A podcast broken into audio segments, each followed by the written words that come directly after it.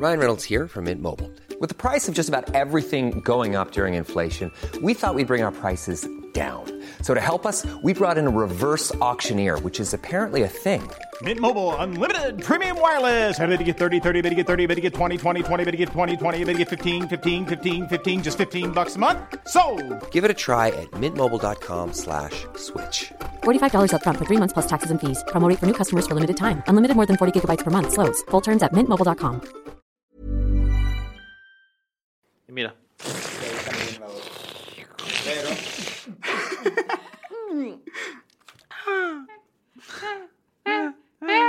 Hace mucho que no hacen una tortuga teniendo un orgasmo. Ah, ya me acordé. Me sirvió el orgasmo, muy bien. Hola amigos, bienvenidos a Sin Comentarios, el programa con los temas que a toda la gente le interesan y con las opiniones que nadie pidió.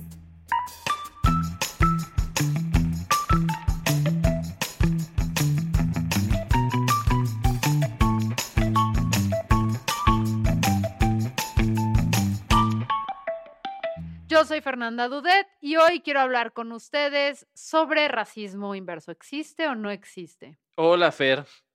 Hola, Fer. Hola, Damián. Hola, Dile. yo soy Memo Vega y eh, estoy preocupado por el asunto de los derechos humanos en los psiquiátricos. Hola, Hola, Memo. Memo. Y hoy tenemos un invitado muy especial. eh, está con nosotros Damián Carmona. Hola. Y ¿Sí? Échale. sí, sí, sí, yo, yo soy Damián Carmona, evidentemente. Y estoy preocupado por, pues, no estoy preocupado, estoy muy feliz por América Latina. Y no ¿Qué- solo por qué América cambio tan drástico, ¿eh? Ajá, ah, Se está cayendo, se está cayendo, un mundo está explotando lentamente.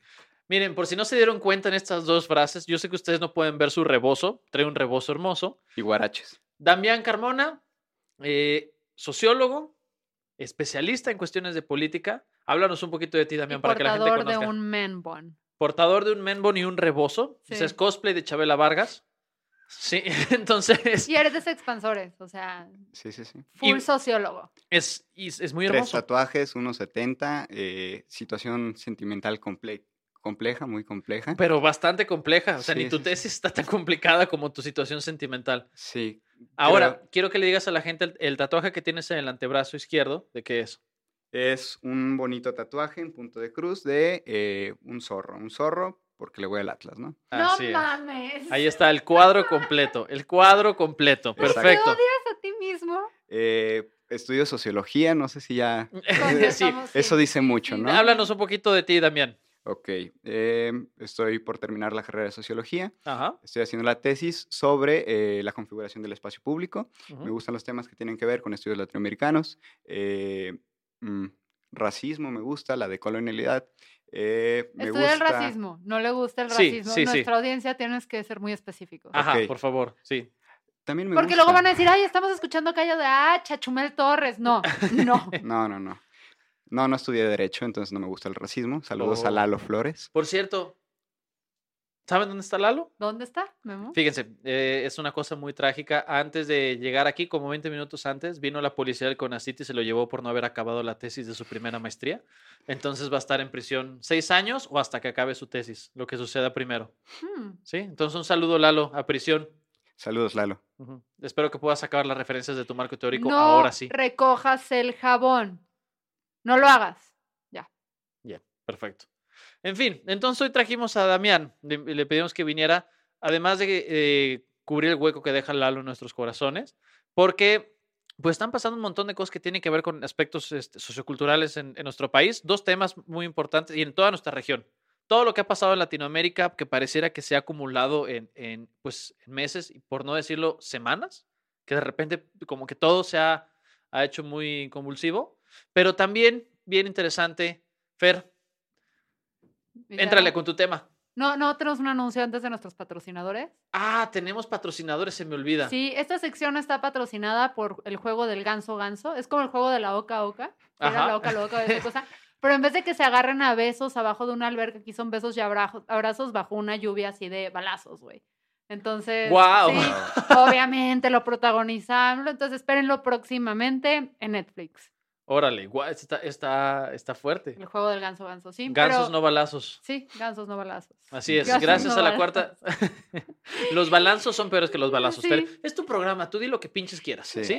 Cuando me han invitado eso, aunque no sea mi programa. Pero Buen bueno, punto. AMLO anunció esta semana en Nayarit, eh, tuvo una, una reunión ahí con, con pueblos indígenas y, y dio unas palabras en, la que, en las que anunciaba que los indígenas recibirían sus apoyos de adulto mayor a los 65 años y los mestizos desde los 68, o sea, ahí hay tres años de diferencia. Lo que estuvo interesante es que luego, luego los del PAN acusaron a AMLO de racista. Por ejemplo, em, lo que es la senadora Kenia López, presidenta de la Comisión de Derechos Humanos, dijo, lamentable, dijo en Twitter, o sea, escribió, ¿no? Dijo. Sí, sí, sí. ¿eh? O tal vez sí lo dijo. Chance lo dijo mientras lo escribía. Se ¿no? Se manifestó con la siguiente, ¿no? Lamentable y alarmante que este gobierno tome decisiones en función de la raza y sobre todo que lo externe, al lo el propio presidente de la República. Necesita leer sobre derechos humanos, hashtag López Racista. Luego, el senador panista Julián Rementería, o Julián, no sé cómo se diga porque... Que apunté- alguien, que alguien que tenga el apellido de Rementería ya, o sea, desde Sí. que nace va para diputado panista, ¿no? Sí, Sí, sí, sí. Pero él dijo, solo un gobierno profundamente racista repartiría un programa social midiendo la ayuda de acuerdo a la raza de, los, de las personas. Esta aberración no se hacía desde que Hitler gobernaba en Alemania. O sea, ya trayendo a. Hitler al ruedo, sí. Pero hubo otras personas, como por ejemplo eh, Ricardo Fuentes Nieva, de, director de ejecutivo de la organización Oxfam, que mencionó que el país necesita de políticas públicas que cierren la brecha de desarrollo histórica ¿no? que hemos tenido. Sobre todo, esto es entre comillas, ustedes no lo ven, pero estoy haciendo como que comilla al aire. Sobre todo las brechas asociadas a características etniorraciales. Un país que discrimina sistemáticamente y por eso mismo hoy no hay que tener políticas de acción afirmativa. También Gerardo Esquivel señaló que el racismo no está en un programa social diferenciado, el racismo está en lo que genera las condiciones que hacen necesario un programa social como ese. Entonces, Memo, para tu tranquilidad y que no se te caiga más pelo. Ya, sí, ya que. O sea, ya Todos que- los ya- que aquellos que dijeron que había racismo, que ya se mueran y nos Bien. ahorren como que, que la discusión. No, que no, no que se mueran, que les dé dengue. No, está bien ¿Qué? culero el dengue, es mejor que se mueran, ya. Que les dé diarrea. El dengue te da diarrea. Mejor que tengan que asistir a un meeting de Enrique Alfaro. Ándale, una de esas cosas así, feas. ¿no? Bueno, que para este tipo de personas parece que podrían ir y disfrutarlo. De hecho, probablemente fueron a un meeting de Enrique. Ah, no, no, no, porque son los panistas. Probablemente fueron a un meeting Sí. de Enrique Alfaro en el pasado. Ajá, seguramente. Entonces, bueno, o sea, yo estoy de acuerdo que es una reverenda tontería decir que racismo inverso y la fregada. Entiendo que hay que tener como tenemos una deuda histórica con los pueblos indígenas y las, o sea, y como que no estamos haciendo realmente nada para solucionarla. Pero ¿en qué aporta esto? O sea, esto es como una pregunta genuina, o sea, sociólogo, o sea, ¿en qué opina que digas a ustedes los vamos a ayudar antes y a ustedes después? O sea, ¿eso en qué está cerrando esta brecha? Mm, creo que la única manera de saber en qué ayuda, eh, en primero la diferenciación, es eh, teniendo indicadores muy claros de, de cómo esto eh, ayuda a, a, mm, disminuir una brecha de desigualdad. Mm, Creo que hacerlo público, eh, enunciarlo con la palabra, pues es meramente un acto simbólico, ¿no? Como muchas de las cosas que hace este gobierno, que pareciera que más que ejecutar planes que, viables, es más bien establecer como algunos diferenciadores con respecto a otras posturas eh, para gobernar. Totalmente, y, y creo que queda como simbólico y acartonado un poco, porque es, eh, y este gobierno lo, lo ha demostrado de esa manera, es eh, diferenciada la manera en la que se postra ante los indígenas, ¿no? Mientras a unos puede decirles de frente, me escuché como Enrique Alfaro, ¿verdad? ¿Qué hubo? Cueste lo que cueste. Sí, ¿qué vas a saber? Mis adversarios. ¿Qué vas a saber de racismo, chamaco pendejo? Ajá. Eh, no, mientras a unos les dice, les vamos a ayudar y ustedes se lo merecen, eh, tenemos una deuda con ustedes, a otros los puede tachar de opositores, de conservadores, eh, como puede ser a las comunidades indígenas que se, se oponen a los proyectos extractivistas. en el sur del país sobre todo, ¿no? Eh, en Morelos, en Oaxaca, en Chiapas. Entonces creo que primero es delinear eso, ¿no? Y en segundo yo creo que deberíamos de también delinear qué es el racismo, ¿no? ¿A qué, ¿A qué nos referimos con racismo? Y me di a la tarea de eh, traer una de mis definiciones favoritas de racismo. Y además está anotada en la hoja de un árbol que Eh, solo se da en la primavera. eh, es correcto, sí. Sí, bien. en, en mi casa. Ahí, Exa- en mi casa. Es con un sociólogo completamente Sí, sí, comprometido. sí. Venga, Eh, ¿cuál es la definición de racismo? Racismo, según Ra- Ramón Grossfogel, eh, un Claro. antropólogo, es la jerarquía de superioridad e inferioridad sobre la línea del humano reproducido, eh, y, producido y reproducido por un sistema imperialista, occidental, capitalista, patriarcal, moderno y colonial. Es decir. Eh, no podemos decir que hay un racismo a la inversa, porque ninguna de estas figuras tiene una, un grado de superioridad dentro de la línea del humano como está establecido hegemónicamente. ¿no? Y no ok, son- para todos aquellos que no tienen una maestría.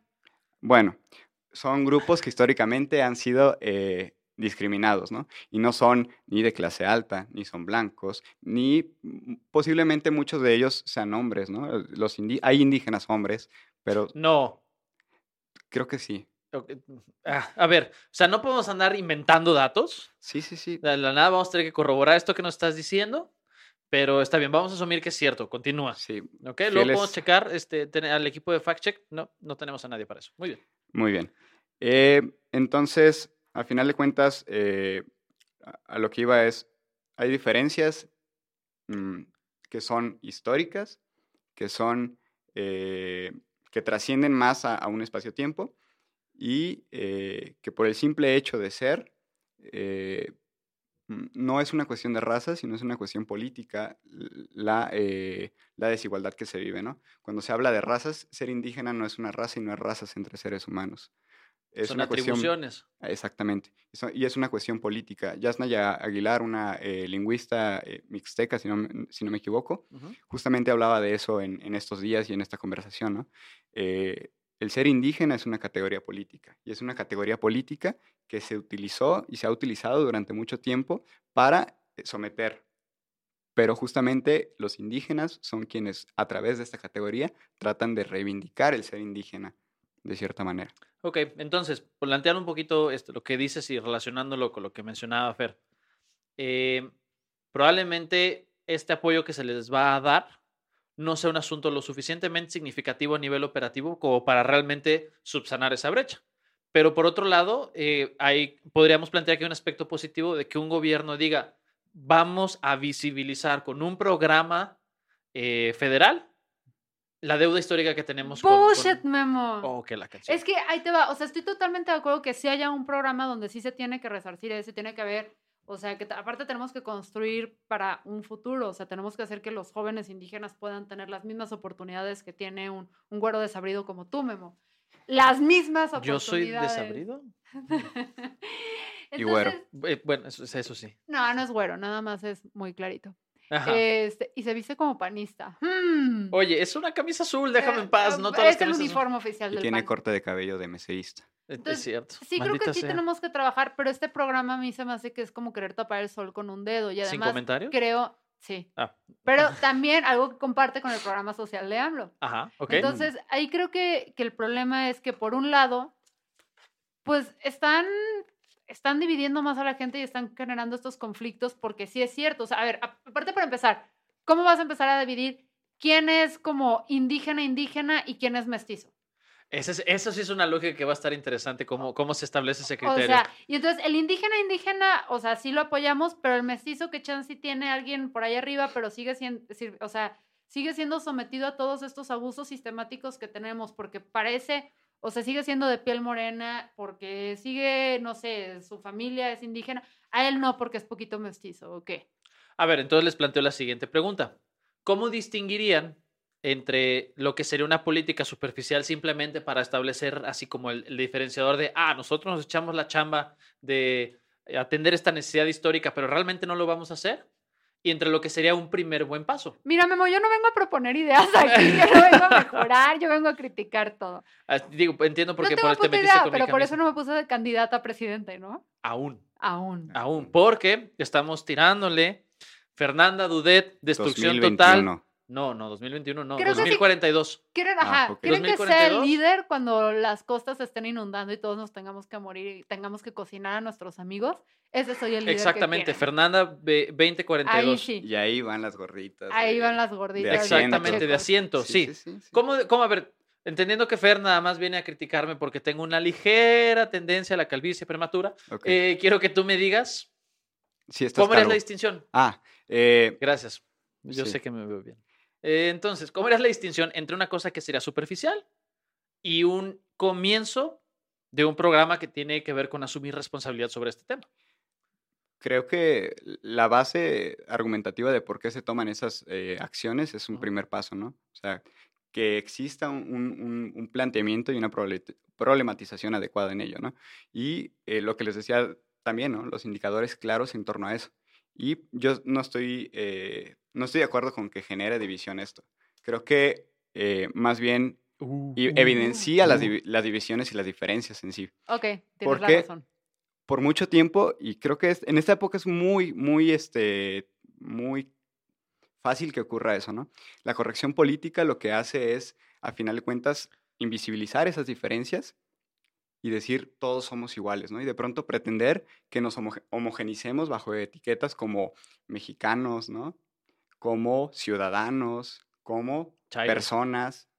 Y hay que tener presentes justamente esas diferencias, ¿no? Decir que unos son indígenas y otros son mestizos no es una confrontación, ¿no? El, el- el tener políticas públicas diferen- di- diferenciadas no es tener o crear una división, sino es un reconocimiento justamente de una brecha de desigualdad. Y en eso se sustenta el gobierno y es consecuente, yo creo, en eso en, en cuanto hace una crítica con el, al neoliberalismo y dice, el, pro- el periodo neoliberal ha creado desigualdad. Entonces, lo que dice AMLO es, ¿cómo vamos a resolver esto?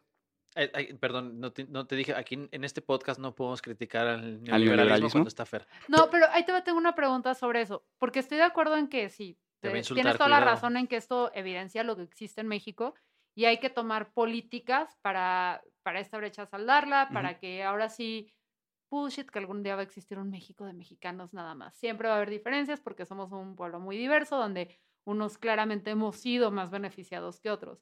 Y qué hermoso que somos diferentes. No, Te está es- chido, claro. Sí. Está chido, yo no me quisiera parecer a Lalo, güey, está de la verga, pero sé cómo él así. O a Oye, Memo. No oye. sé si te quería referir no a Memo. hables mal de mí, Lalo, si no está aquí. Te quiero, Lalo. Pero ahí te va. Con este programa, mi, así, mi, mi problema en específico es que este programa busca apoyar a una mm, a un grupo muy, no sé si sea vulnerable o no, porque Memo tiene issues con esa palabra, pero al adulto mayor, Vulnerado. vulnerado. Ahí estamos. Gracias. Entonces, está buscando como que apoyar a ese grupo que es el adulto mayor, ¿no? Entonces, ahí es donde no entiendo por qué quieres meter este tema de, de, de saldar esta deuda con otro grupo. O sea, es como, güey, o sea, why there? O sea, Hay una pregunta, e- esa pregunta es muy bonita porque me deja explicar un poquito. Y creo que entre mujeres igual, ¿no? Pasa lo mismo. Entre mujeres no son iguales. Eh, Son grupos que son vulnerados, Bien. pero no es lo mismo una mujer de raza blanca o de tez blanca que una mujer negra. No es lo mismo un adulto mayor que vive en mm, Providencia, Puerta de Hierro, Andares, a un adulto mayor Wirrárica. Entonces, aunque sean grupos vulnerados, eh, son vulnerados diferenciadamente. Y, y eso es el reconocimiento a ello. O sea, somos diferentes, pero no solo somos diferentes en una categoría nada más, ¿no? O sea, somos diferentes porque yo puedo ser hombre, pero ¿qué tal si fuera eh, homosexual, no? O sea, sería mu- muy, distinta mi, mi, mi postura frente a un hombre heterosexual, ¿no?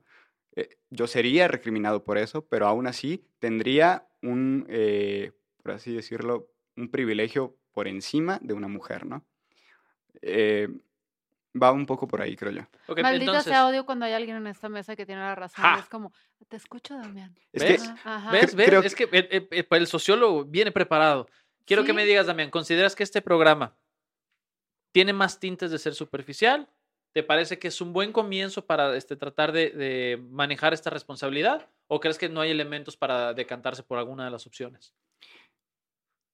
me parece un buen inicio, eh, pero regreso a que deberíamos de ser claros y, y críticos y enfáticos con que no se puede extender la mano a, a- a un grupo como los indígenas, pero por debajo eh, golpearlos como lo han denunciado eh, los mismos, eh, las mismas comunidades del CNI con grupos paramilitares en sus regiones. Es decir, me parece bien, pero no enfoquemos la mirada en eso, ¿no? O sea, el, el atender a las y los indígenas no es nada más un programa social, sino es ampliar justamente la mirada y decir qué está pasando. O ¿no? sea, que todo el gobierno federal, independientemente de las instancias que in- interfieran, estén tratando de garantizar su dignidad. Totalmente. ¿Ok? Entonces sí tendría que haber un discurso de fondo de por qué se están haciendo estas cosas y no nada más hacerlas. Claro que sí, es que ahí entonces ahí está el buen parámetro. Si es solo este programa, pero de repente vemos que ahí va otra vez la Guardia Nacional a empujar intereses económicos de O otro el estilo. tren Maya, El o el Tren corredor Maya. del, del Istmo. O sea, ¿por dónde vamos? Y dije Istmo en lugar de Istmo, pero bueno.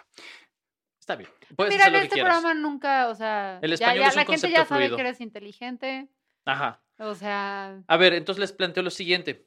Entendiendo que el racismo inverso, así como lo, lo- lo dicen estos eh, representantes Neandertales. pseudopanis- neandertales pseudopanistas. Es ¿O pleonasmo, es pleonasmo, ¿no? Ah, perdón. Perdón. Entonces, estos Sí. neandertales, entendiendo que engloba panista, Sí. meseísta, etcétera, eh, el racismo inverso que ellos plantean no existe. ¿Cómo se imaginan que sería racismo inverso? ¿Cómo, se sería, cómo, cómo sería un racismo inverso? wow, Wow. no puedo imaginar algo que no existe, es como imaginar tu cabello.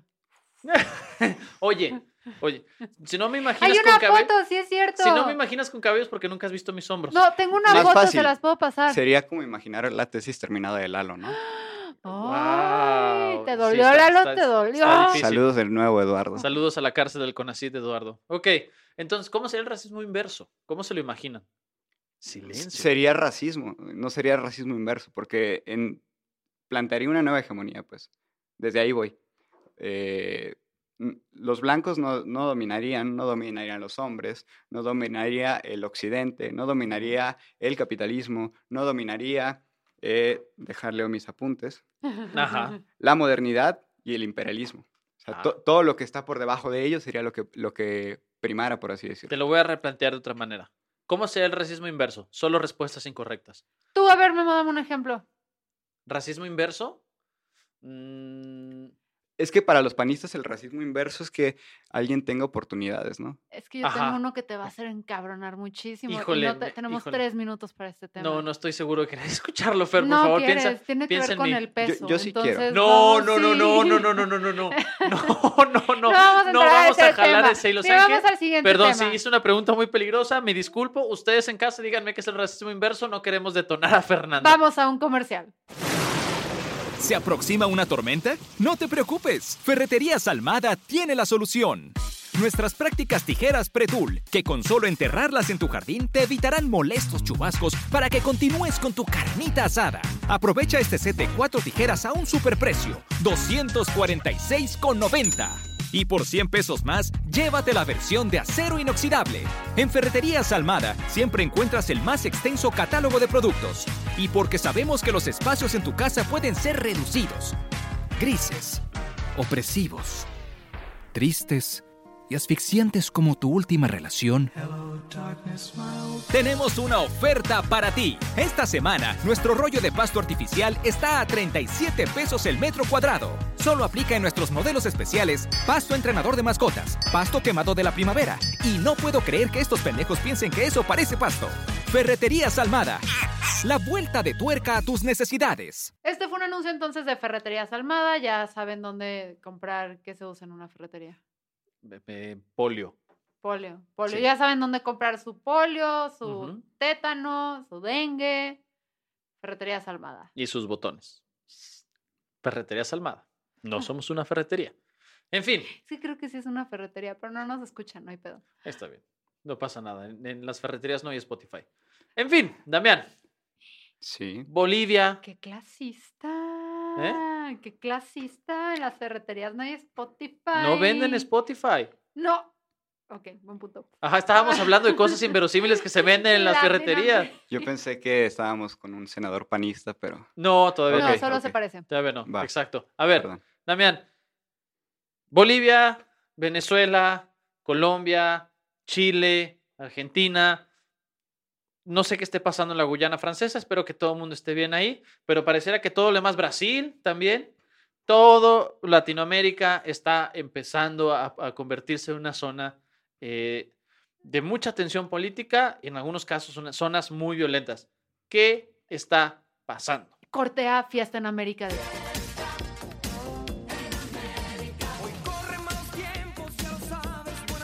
Eh, qué gran canción. Bueno, mm, primero, cuando presenté el tema, eh, no, no hablé de América Latina, sino dije, y cité una frase que es de Slavoj Žižek, te amo Slavoj Žižek. Él sí nos Eh, escucha, eh, Eso espero. se erotiza con nosotros. Sí. Sí. sí, bueno, Slavoj, ahora Se que tienes tu mano cerca de tu entrepierna, ¿Quién no? ok. Y era, el mundo está explotando lentamente, ¿no? Ok. Y lo que hice con eso, o lo que trato de hacer es, cuando él dice esta frase, lo dice vinculado a un video de apoyo a las manifestaciones en Chile, ¿no? Y creo que si desenfocamos un poco, nos damos cuenta de que no solo es Chile, ¿no? Que es Sudamérica. Y de pronto desenfocamos otro poco y vemos que es América Latina. Y desenfocamos otro poco y vemos que es el mundo entero el que está explotando lentamente, ¿no? Es Hong Kong, es Haití, es Claro. Cataluña, es Ecuador, Chile, Bolivia y otras partes, otras latitudes del mundo en las cuales tal vez ni siquiera estamos enterados de lo que está pasando, ¿no? Ogo Dogo. Mm, no sé. Eh, sí, no había un chiste ahí. Es la capital de Burkina Faso. Pero no solamente hay eh, países que se están levantando, también hay grupos, ¿no? Hay grupos como las mujeres que se están levantando. Entonces, cuando hablo de un grupo que está, de un mundo que está explotando, hay que preguntarnos qué mundo es el que está explotando y por qué está explotando de esta manera, ¿no? Ayer, bueno, no sé cuándo escuchen esto, pero el Jueves. jueves Ajá. 21 de, noviembre, del 2019. Bien. muy bien, todo bien, eh, la gente salió en Ecuador a manifestarse en contra de las políticas, en Ecuador, no, Colombia, ¿no? Eh, Colombia, sí, a manifestarse contra las, contra las políticas de, de Duque, ¿no? Eh, Duque salió a, hablar sobre que respetarían la protesta pacífica, pero procurarían mantener el orden, ¿no? ¿Y por qué digo de la protesta pacífica? Cuando hay una manifestación en cualquier parte del mundo, a veces apelamos a que a validar o invalidar la, la manifestación, dependiendo si es pacífica o violenta Comillas, comillas. comillas, comillas, cualquiera lo que eso signifique, ¿no? Es decir, una protesta es más legítima más eh, ilegítima si es violenta o es pacífica, ¿no? Entonces, yo digo, pues hay gente que marcha pacíficamente como el Frente Nacional por la Familia y había que preguntarnos si son Sí. legítimas, ¿no?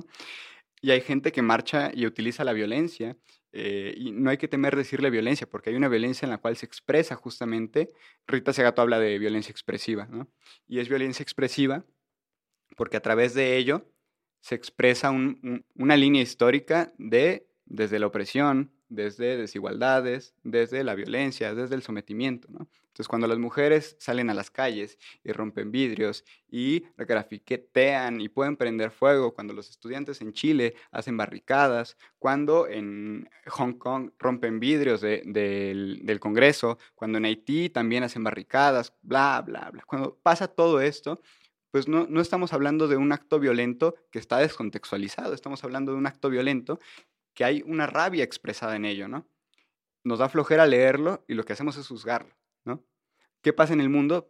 Pues lo que está pasando es que se está cayendo un mundo en el cual no podemos sustentar y creo que es ins- insustentable el hecho de que podamos llegar a dormir mientras hay mujeres que están siendo violadas, mientras hay gente que está padeciendo el hambre, ¿no? Mientras hay gente que no, no sabe ni siquiera cómo le va a hacer mañana para sobrevivir Claro. o que durante todo el día tuvo que, por ejemplo en México y en otras partes del mundo, tuvo que ver cómo le hacía para alcanzar una suma monetaria que le, que le pudiera sustentar el alquiler de un cuarto por una noche, ¿no?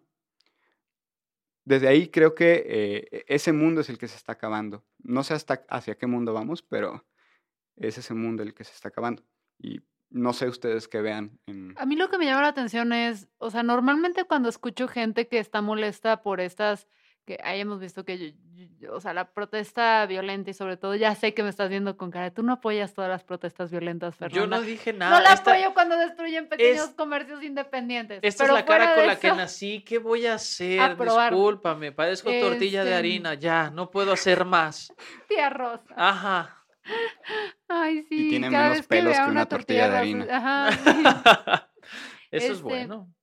Pero lo que es interesante es que cuando yo veo que la gente se queja de que están destruyendo algo, todo, suele ser gente que es- está muy descontextualizada de la situación política en Latinoamérica, de su propio país, o es gente que habla del privilegio, ¿no? Entonces es como la señora de Valle Real, hola mamá, que dice así como, no puedo creer que rayaron el monumento, ¿a qué esperan llegar?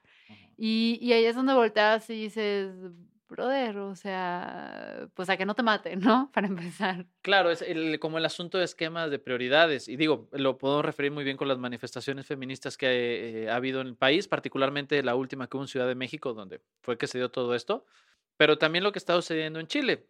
La idea es que de repente las condiciones se vuelven tan precarias que para poder movilizar al cambio, empieza a lo mejor a haber manifestaciones con otro nivel de intensidad. Ujú. Y lo que prefiere el status quo es utilizar la violencia que desestabiliza la estructura de poder en, en contra de los derechos de los manifestantes. Más sencillo. Prefiero sacarle este, un buen susto, dándole una golpiza a alguien que considera que las condiciones injustas a mi favor son insostenibles que reconocer que pudiera tener un punto de razón. Y pregunta, ¿y por qué le tenemos últimamente tanto miedo a, a estas manifestaciones violentas? O sea, eh, Latinoamérica se independizó del mundo, estos cambios importantes, la Revolución Francesa, ha sido a través de manifestaciones violentas. O sea, este rollo de peace and love, muy este Gandhi, todo así como vamos a resolverlo con abrazos, no balazos. O sea, eso es reciente, ¿no? Sí, y tiene que ver con la creación del, del, del Estado moderno, ¿no? Es decir, cuando se crean Pinches estados en los cuales... eh, ¿Y por qué me ven cuando dicen pinches No, hippies? él- No, no, él- no, él no, lo no. siente Ti- por tiene que ver- porque los hippies tienen pelo, pero no es Ok, contra ti. gracias. Oye, no, yo admiro mucho a los hippies, ellos inventaron a The Grateful Dead, entonces los quiero. Y The Grateful Dead patrocinó el ácido, entonces los queremos. ¿Ves? Sí. Muy bien. Eh, creo que tiene que ver con, con la creación de los estados modernos. O sea, el- el- cuando se crean estos estados modernos en los cuales la resolución de conflictos ya no es a través de batallas, sino es a través de diplomacia, de la democracia institucional, el voto, el diálogo, eh, etc., es cuando la gente dice, pero ¿por qué tiene que surgir la violencia? ¿no? Si somos, eh, somos civilizados, comillas, comillas. Eh, somos un país de instituciones, somos un país bla, bla, bla, ¿no? Pues hay que ver qué tipo de instituciones son, ¿no? Y, y yo no creo que hayan sucedido de, de repente esto, ¿no? No es que sea de repente esta desigualdad, esta precariedad, sino creo que justamente hay una línea histórica, ¿no? Y, y hay que ver, bueno, no una línea, sino es una espiral histórica, porque a final de cuentas eso es la historia, ¿no? Una espiral que termina por, por, por llevarnos y termina por llevarnos a veces al, al- a la explosión justamente de, de- de movimientos así. Y yo creo que la gente también eh, se, se molesta y se incomoda porque en un podcast diste en, en- en el clavo con eso. Eh, Hablabas- Memo apunta. Oh, sí. Hablabas de, de los conservadores, ¿no? Y de los conservadores decías que reaccionaban eh, de una manera como muy, eh, como protegiéndose a sí mismos, ¿no? Porque no se protegen a sí mismos, sino se pro- protegen sus certezas. Esta gente no se protege a sí misma, sino protege sus certezas, el sentido de la vida y esa co- comodidad que le ha dado eh, lo que es la, la cotidianidad, ¿no? Es decir, Es que en realidad hablaba de mí misma, entonces por eso supe describir. No, lo que no puedo creer es que nos escucha. Ya sé. ¿Te diste cuenta? Gracias por ser uno de nuestros cuantos oyentes. Eh, yo pensé que éramos siete. Eh, de hecho, quiero mandarle un saludo al Damián de la siguiente semana que va a estar escuchando esto mientras corre. Tú puedes. Venga, Damián. Eres un campeón. Tú puedes. Nadie te está viendo las tetillas sudadas. Eye of the Tiger aquí, por favor. Sí, gracias, Ángel. Eh, y es eso, a final de cuentas, ¿no? La comodidad en la, en la que vivimos, comillas, comillas, no es que vivamos eh, con lujos, con privilegio a la expensa y demás. O sea, hay, gente que tal vez no tenga tanto, pero la comodidad que tiene es la de la certeza de que la vida, como está estructurada, es así, ¿no? Y si tú le tumbas y le haces ver que, como les decía hace, eh, al, principio, ¿no? Que mientras duerme tan tranquilamente, pues hay- hay gente que está siendo desaparecida, hay gente que está siendo asesinada, hay gente que bla, bla, bla, bla, bla. Pues les entra un eh, miedo tremendo, ¿no? Que eso en alguna ocasión eh, Memo lo, lo explicó como disonancia cognitiva Correcto. y eh, me gustaría que explicaras un poco de ello o que recordaras a la gente, sí. Sí, bueno, es una cosa de la que hemos hablado en, en un par de ocasiones a lo largo de, dos años. Wow. Wow. Sí, El 7 de este- septiembre cumplimos dos años. ¿no? Que es cuando se cumplen 50 años de Monty Python. En fin, el punto es, la disonancia cognitiva tiene que ver con tratar de dar una resolución a dos creencias que están en conflicto. Entonces muchas veces buscamos una especie de, de esquema forzado que nos resulte lo más favorecedor posible. Y ahí viene el asunto de, ah, si hay violencia, para yo no sentir que vivo en un lugar violento a pesar de lo que estoy viendo y no preocuparme por lo que puede pasar, entonces hago la maroma mental de la gente que está siendo violentada es la que se lo buscó. Tipo, es como yo le hago así de que digo, o sea, los panistas son pelones, los panistas se visten como memo, Y entonces para vez, yo no quedarme pelona, no me visto como memo. Es, es, eh, bueno, es un esquema. Pues, Funciona, ¿no? Sí. Sí, de ahora que lo pienso, nunca te he visto con una camisa azul. Desde que te conozco ya no las uso. Eh, ya, entiendo. Creo que voy a tirar todas. Ajá, harás bien. Muy bien. Entonces, Mm, Creo que va un poco por ahí. ok. Eh, es defender una certeza, a final de cuentas, defender un sentido y defender el cómo estructuramos la realidad, ¿no? O sea, la realidad no solamente desde lo que vemos materialmente, sino desde lo que tenemos detrás, ¿no? Eh, para quienes no sepan, la realidad se estructura en tres planos. El real, que es lo que vemos. Ahí viene el doctor Manhattan a explicarnos Ajá. cómo se estructura la maldita realidad por, por si no lo sabían, porque además así encuadró el comentario. Aquí Para los que no sepan. en cara que él sí está estudiando algo. Órale, Juan serio. Castañeda, Ah, arráncate. Ah, pues, para que mamá sepa que tantos años han valido la pena, ¿no? Básicamente. Eh, no, pero sí, sí, sí. Eh, hay algo que vemos, ¿no?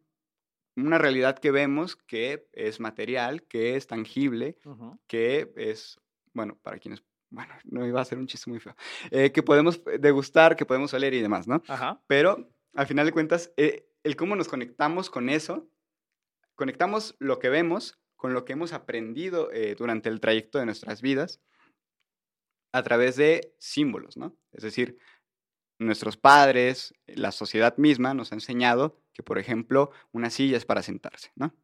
Entonces, cuando yo veo la silla, recuerdo lo que mi mamá me enseñó y digo, ok, pues me voy a sentar en la silla y no me voy a parar sobre la silla, ¿no?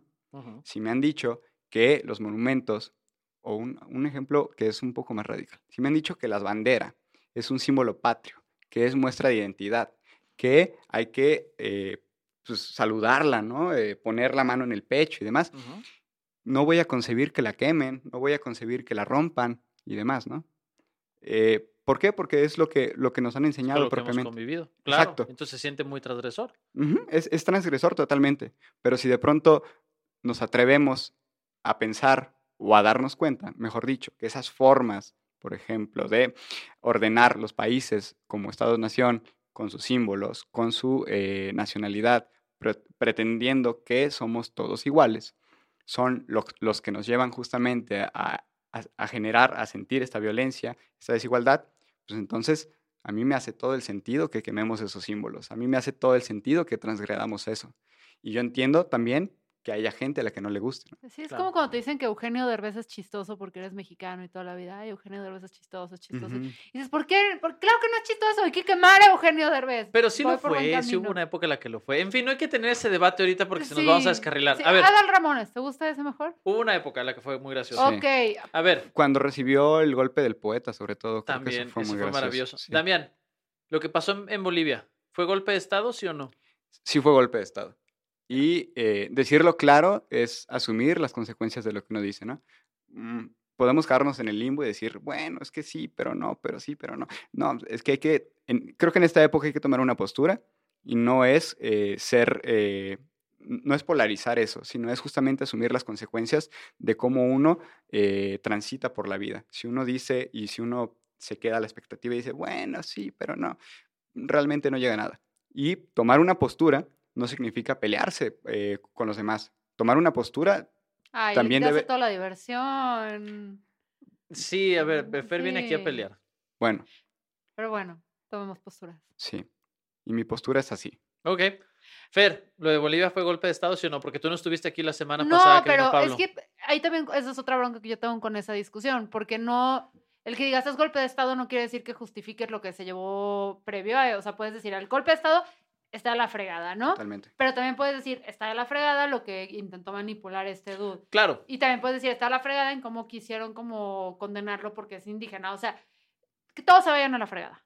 Ok, pero fue Esa golpe de Estado. Y yo sé que el golpe de Estado no significa Sí, que al valías todo principio lo no lo acepté, me costó aceptarlo, tuve que informarme antes de tuitear. No, informarme después de tuitear porque soy yo. Ajá, exacto, sí. Este, No rompas personaje. Sí, pero una vez que, que lo hice, digo, sí, fue un golpe de Estado. Fine, lo acepto. Entonces, ¿no creíste la versión de que el ejército marchó a casa de Evo a preguntarle si quería renunciar? Y en ese momento Evo dijo, ah, pues sería una buena idea. Por, ¿Por voluntad no, propia. verdad? Ajá, ahora es cuando. Me voy a ir de vacaciones. "Mm, no tengo nada mañana, podría ser. Podría Ajá. Meh. Ok, muy ser. bien. Muy bien. ¿Tú crees que fue un golpe de Estado? No escuché el último programa. Sí, claro. Este, digo, la, la semana pasada estuvo aquí este Pablo Quiroz, que es especialista Ah, en... sí lo escuché el programa. Eh, nunca nos escuchas, Hasta no les pasa mandé nada. mensajes, claro que sí. ¿Nos mandaste mensajes? Sí, de que yo, que yo aplaudiría el chiste de Chile de Lalo. Ah, de veras, ya, Sí, es cierto. sí. Aunque, Ah. bueno, si- siendo muy honestos, el- la frase de... el- Sí, Sí. pero siendo muy honesto, la, la frase yo aplaudiré el chiste de Chile de Lalo aplica como para cada tercer programa, porque Lalo sí, siempre va muy sí, rápido a eso. Pero en fin, eh, lo que planteaba Pablo es que eh, la, la idea de un golpe de Estado eh, no, no era algo que exactamente encajaba con cómo se había dado la situación en Bolivia y parecía que la manera en la que habían sacado Evo era algo que venía contemplado en, en su constitución. Y digo, entiendo el punto, o sea, cómo podría haber ahí como una este, medio reinterpretación legal, pero pues a ver, si ya el ejército dijo, señor gobernante, con permiso, está difícil darle otra Y interpretación. ¿no? toda la violencia que hubo después. Claro, o sea, porque ha habido una persecución espantosa. Pero bueno, ¿Qué va a pasar? Porque además digo, digo, hablamos ahorita ya de, de Colombia, hablamos ya de Chile, hablamos de Bolivia, pero también está el asunto con Argentina y Brasil. En un tuit, ¿qué va a suceder con Latinoamérica? Eh, híjole, eso va a suceder. No, no te creas.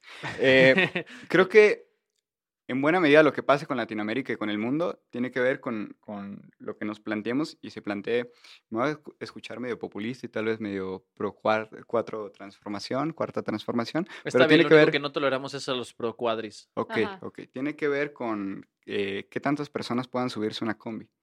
Ya. No, tiene que ver ¿Por qué justamente con, eso? con eh, lo que el- decía Allende, ¿no? Que, la historia la hacen los pueblos y de, y ello depende, ¿no? El, el futuro de los mismos. Tiene que ver cómo nos planteamos o hasta qué punto podamos llegar a ser transgresores eh, con estas certezas que nos hemos puesto. Pueden llegar gobiernos progresistas, como llegó el de Alberto Fernández y Cristina Kirchner a Argentina, ¿no? Puede de pronto haber una alegría porque eh, Lula sale de la cárcel. Puede eh, incluso haber una alegría en algunas partes de Colombia con eh, triunfos progresistas muy importantes dentro de, municipios sobre todo, ¿no? Pero hay que ver que la política institucional no marca lo político y lo que hace la gente fuera de, las instituciones, ¿no? Si queremos ver lo que pasa o el, futuro de eh, eh, los países y las personas dentro de lo institucional, creo que eso es muy difícil, ¿no? Hay que ver hasta qué punto llega, llega la gente a, a- a transgredir esos límites institucionales y llega la gente también a reconocerse en los otros, ¿no? Y eh, creo que mm, tocando, para eh, terminar, tocando el, el punto anterior, el tema anterior, hay que reconocer que somos iguales porque somos diferentes, diría el subgaleano, y, y hay que perseguir la utopía, ¿no? Ok, me, me gusta e- este planteamiento porque a final de cuentas creo que nos saca de la lógica más de chisme a la que a veces caemos con las noticias de, ay, va a renunciar Piñero y va a regresar Evo y qué va a pasar con Alberto Fernández, que son cosas importantes, pero como siempre en el, en el punto más superficial. Exacto, que es la No. política y no lo político. Exactamente. Muy bien, perfecto. Damián, gracias Memo. por explicarnos qué es Latinoamérica. Una pregunta, ¿dónde está? Latinoamérica, Ajá. eh, abajo y a la izquierda. Es, es- ahí lo busqué en mi tablero de turista y no lo encontré. Sí, no, yo hablaba del tatuaje que tengo en la pantorrilla. ¿Tienes un tatuaje que dice abajo y a la izquierda? No, no, no, tengo una, una, latina, una América Latina. imagínate que le des una patada Saludos, así karate que te golpea América Latina. ¡Pum! Wow. Paté un facho. Ajá, muy bien. Ok, Los invito. Eh, va un tema que se quedó en el tintero la semana pasada porque aparentemente ni Lalo ni yo somos capaces de utilizar la grabadora y alguien decidió que le íbamos a poner grabar, no en el botón rojo, sino en el botón que tiene el cuadrado blanco, ¿no? que ahora me explicaron que significa stop.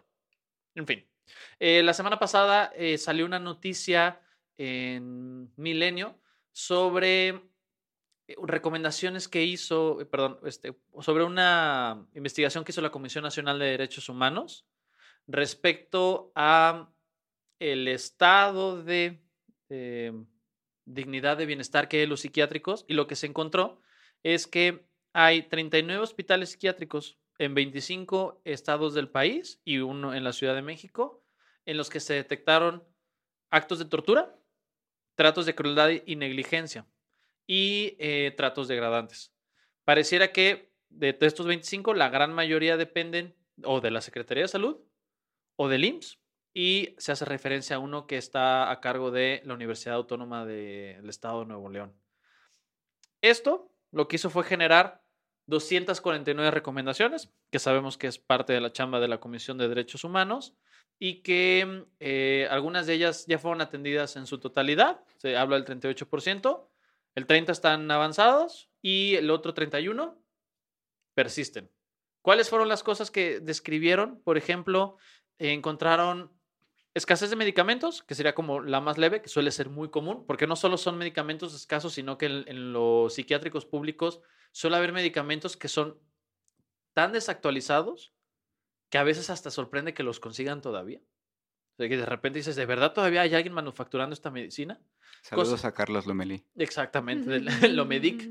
Eh, cosas como aislamientos, que es una práctica que era muy común antes, tener estos espacios de aislamiento que eran pues completamente inhumanos, eh, lugares sin ventanas, eh, completamente cerrados, sin contacto con otra persona, y em, trato degradante por parte del personal de los hospitales. En la nota se hace específicamente énfasis en deficiencias en, la terapia ele- electroconvulsiva, que es una terapia que antes era mucho más radical de lo que es ahora. Ahora sí es más común que se apliquen descargas eléctricas discretas con un tipo de procedimiento muy específico para favorecer la sincronización de redes neurales. Antes era realmente funcionaba como un proceso sedante porque era tal cual una tortura.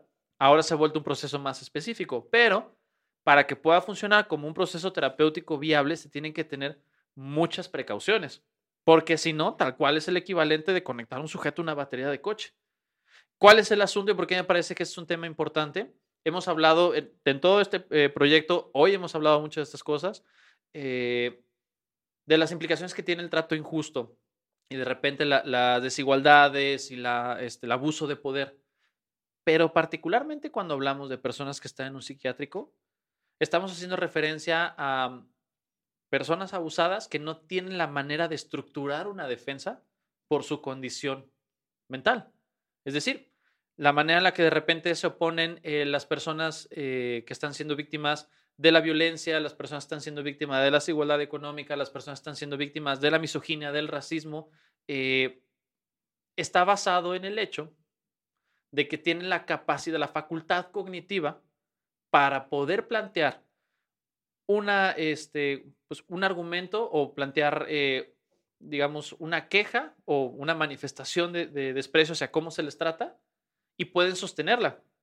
Una persona que está en tratamiento psiquiátrico, que ya está en hospital, difícilmente va a tener la posibilidad de establecer una preferencia, saber cómo se le trata, eh, presentar una queja y llevarla hasta sus últimas Y consecuencias que le crean. y que le crean, que es una cosa que es muy importante porque muchas veces la- cualquier señalamiento que pueda tener un paciente, mínimo, eh, el más mínimo, se desestima.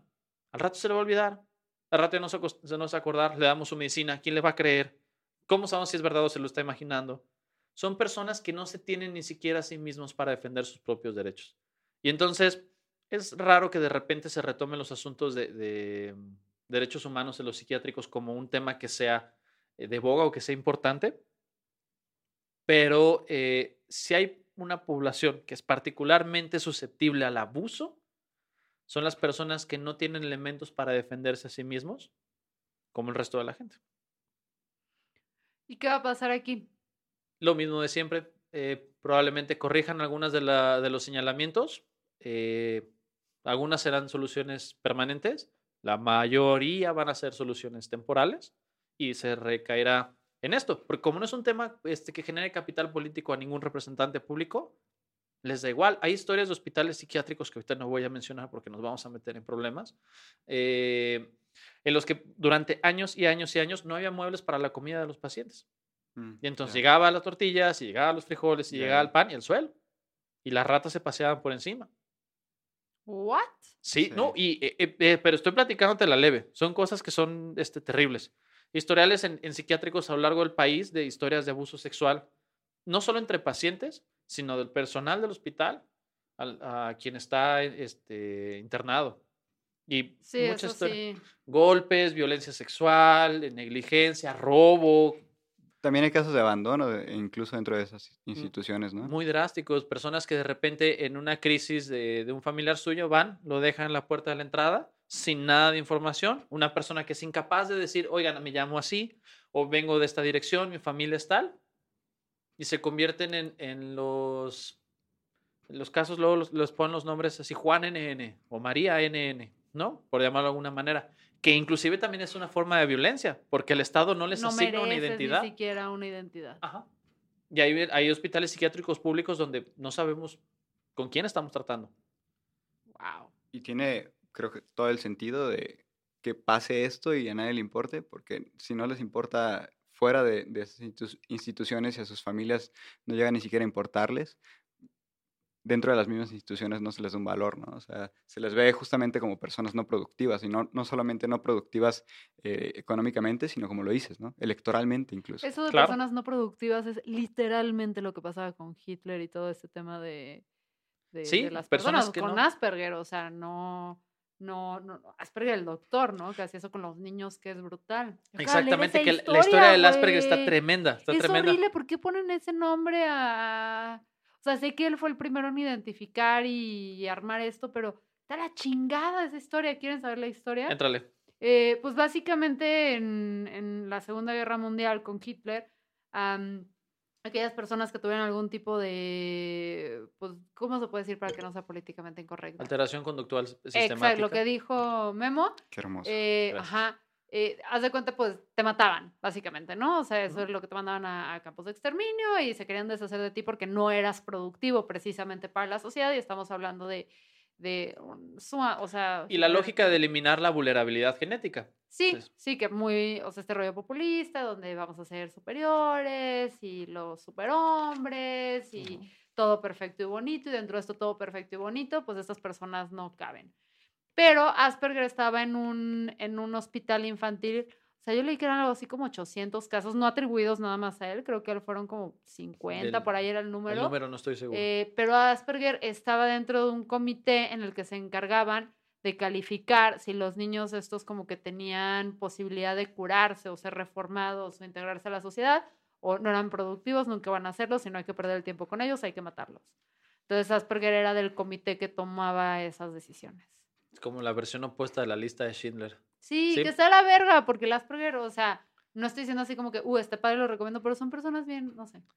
A Eh, mí me, en- o sea, las personas Asperger me caen muy bien. y- Sí, de- de- totalmente de acuerdo. Son, son este, digamos que una comunidad muy particular, las Sí, personas con Vean Asperger. Aprovecho Además para- se burlan mucho del resto de la gente usando el despectivo, comillas, comillas, de neurotípicos. Entonces Sí, está- es- eso es sí. muy peculiar. Mm, Ahora, el asunto con esto que dices tiene que ver con es- este tema que estamos planteando. Las personas que tienen un trastorno mental, comillas, comillas con lo mental, pero en fin, un trastorno psiquiátrico, eh, que es lo suficientemente persistente como para no poder ajustarse a las normas sociales convencionales, comillas, comillas, son tan incómodas que preferimos, preferimos tenerlas aisladas. Y tal cual, los psiquiátricos, eh, es una cosa de la que ya hemos hablado un montón de veces, funcionan como cárceles. Y entonces, en la cárcel, pensamos que la gente no merece tener condiciones dignas. Y ahora, puedo entender, no, no comparto, no justifico, pero puedo entender a veces porque hay resentimiento de la sociedad hacia la gente que cometió un crimen y está en la cárcel. Pero la gente que está en, en una institución psiquiátrica son personas que están manifestando una serie de vulnerabilidades biológicas y, so- y- y culturales y sociales y que no escogieron lo que les está sucediendo. Y sin embargo los tratamos con el mismo o peor eh, talante con el que tratamos a las personas que están en prisión. Y es un asunto. Esto va a seguir sucediendo porque no es, una, es, no es un tema que tome relevancia eh, a nivel social. No, porque volvemos a lo mismo, o sea, eh, hay esta distancia emocional en la que no sientes, o sea, no digo yo, pero estoy diciendo que hay personas que no sienten que son personas. O sea, ni siquiera son humanos, no me va a preocupar por ellos. o Hay un sea, estigma terrible con lo que implica eh, la salud mental y que una, por ejemplo, es una cosa que se refuerza mucho con este asunto de los tiroteos en Estados Unidos, que siempre los republicanos salen al, al tema de, ah, es que tiene un trastorno. A ver, igual podría tener un, un trastorno, pero la razón por la cual iba a disparar no es esa. Pero la probabilidad de que tú tengas un sujeto que va y te agarra a balazos y que empate con una categoría psiquiátrica como la que tú estás pensando, es altamente improbable. Ya lo habíamos hablado aquí. La, la probabilidad de que alguien con psicosis saque un arma y te dispare es una en 14 millones. Sin embargo, podemos agarrar una encuesta y preguntarle a la mayoría de la gente, oye, esta persona que se metió a dar de tiroteos en el cine, en la escuela, en, en una plaza, ¿consideras que tiene psicosis? Sí, claro, pues de todos modos, ¿cómo iría a disparar si no la tiene? Y es un estigma bien fuerte, por eso los vamos alejando. Eh, para mí es importante eh, retomar este tema. Me da gusto que la Comisión Nacional de Derechos Humanos se haya metido. Ojalá sea algo que pueda ser prioritario de manera recurrente, porque de esta nota a la siguiente vez que vuelva a ser un, un tema eh, importante de reportar, les garantizo que va a pasar meses, si no es que años. Entonces, después de estos temas eh, tan serios, necesitamos como que relajarnos poquito. eh, y pues nadie mejor para presentar su sección que Lalo. Lalo, presenta tu sección. Oh, que la chingada, que no es mi sección. Ay, ya. Hagan lo que se les dé la pinche gana. Amigos, pestañeo, pestañeo, pestañeo. Vamos a leer una nota estúpida que estamos escuchando por primera vez. Y si la escogió Fernanda, puede que o tenga o no tenga la palabra ano en muchas oraciones. Ah, yo quiero como que hacer una aclaración, porque a mí se me está atribuyendo algo que hizo Satanás, mejor conocido como, Como Carla. Carla. Ajá, porque Carla fue la que trajo los sanos. Aquí yo nada más traje el ano del Señor. A ver, pero también cada vez que, o sea, tienes que entender a Lalo, porque también el que te atribuya esto a ti eh, está muy relacionado con que siempre que es posible defiendes el sexo anal, independientemente de lo sí, que estemos sí. hablando. Sexo anal para El todos. sexo anal para todos. No, y está bien, solo digo, si estamos hablando del zoológico de Guadalajara, tal vez no es el mejor momento para... O de un partido político, sexo anal, o sea, ¿por qué no? Buen punto. ¿por qué no? Tienes toda la razón. Dale un saludo a la cárcel en la que quiera que estés. Exactamente. Sexo goes. anal. Porque en el CONACYT también pasa, ¿cómo que no? Sí, sí, sí. Ok, entonces les tengo una bella historia de amor. Resulta que una, una joven adolescente de, de Australia, cuando tenía 18 años, se enamoró de, del chef de su bar local, ¿no? Y era todo muy bonito y todo maravilloso. Y de repente su novio, que no puede nombrarse por razones legales, eh, perdió el trabajo y le pidió prestado como que dinero, ¿no? Para poder sobrevivir. Le pagó él a ella como que algún, algún dinero del que le prestó, pero ni siquiera, o sea, una fracción de lo que, del total. Em, y eh, así como que de la nada eh, empezaron a desaparecerse cosas de la casa en la que, ah, porque se fueron a vivir juntos. No se vayan a vivir con nadie antes de los 25. No lo hagan, es una estupidez. Pero bueno, ¿Por qué me volteas a ver, Fernanda? ¿hiciste esa estupidez? No. Ok. ¿Pensaste en hacer esa estupidez? eh, sí. Sí, o sea, no va a quedar nada bien. No, no les va a salir bien, muchachos. Lo hice, no, no funciona. Entonces empezaron a desaparecer muchas cosas, se desaparecía como la cama, cositas chiquitas. Entonces de repente, eh, pues dos años de, de esto le, le avisan que se murió el novio. O sea, de repente la suegra le avisó, le dijo, oye, pues, ¿qué crees? Se, se, se murió el güey. No, no hubo datos muchos del, del velorio, no nada de qué estaba pasando, nada más le avisaron que pues había muerto. Em, y pues ahí quedó la cosa también rara, ¿no? O sea, se muere tu novio y no vas al, al funeral, no, no nada, o sea, como que... Hmm. Ajá. A lo mejor ella y el novio eran la misma persona. Suspenso. Pues sí. Pero el caso es que pues ya estaban en que el novio estaba muerto y dos años después ella va a un restaurante y le atiende la mesa a su novio muerto. Wow. Wow, ¿cómo? Ajá, ajá, ajá. Su ¿Qué? suegra y su novio fingieron la muerte del novio para no tener que pagar todo lo que el güey se robó de la casa ni el dinero que le debía. Órale. Creo que eso Wow. le vendría bien a Argentina, ¿no? para saldar como Lo que pasó con Macri. la deuda que tienen, ¿no? Sí, Ah. eso fue. Supera, yo creo que entre novios patanes al otro que hace unos episodios el que hizo el, el diamante de uñas. ¿te Ah, de ver. Sí, no, definitivamente. Sí, Porque es ese güey estaba comprometido. Porque ese güey estaba muy comprometido. Pero, chin. Además, a ver. O sea, si ya fingiste tu muerte, ¿por qué no te vas de la ciudad? No, y no solo eso, sino que como, como la chava en el restaurante dijo, a ver, porque de repente la atendió este güey, se desapareció y apareció otro mesero. Y le dijeron, a ver, tráiganme el otro cabrón porque es como, es mi ex. Y no le hicieron caso. Y la chava volvió unos días después a preguntar por este dude y el caso es que lo terminaron corriendo.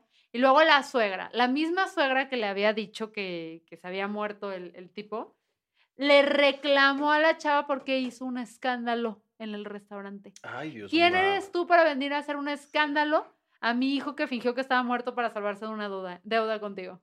Wow. Sí. ¿Qué sí. relación tan patológica tienes que tener con tu mamá? Como Ah, para un día llegar a su decirle, mamá, oye. güey. Claro que se coge a su ya, mamá. esa es la relación tan ¿Eso era patológica que, que sí. Y decir? tienen sexo anal. No, no exactamente, no, no iba en ese, no iba a ninguno de esos dos puntos, pero gracias por llegar ahí así de rápido. Muy bien. Edipo, Muy te bien. la pelas. Ahí está. ¿Sí, no? Edipo, Sí. ni modo, te ganaron. Amigos, Esto fue sin comentarios. eh, Estamos con Nolalo y con. Damián y ya. ¿Ya? También Sí, sí, como sí, Madonna. Damián. ¿Dónde te podemos seguir, Damián? Eh, no me sigan, voy a lugares muy feos. Eh, sí, sí, sí. Ya, Llegué a la carrera, pero me pueden seguir en arroba Damián Carmona guion bajo. Muy bien. También estoy aquí con.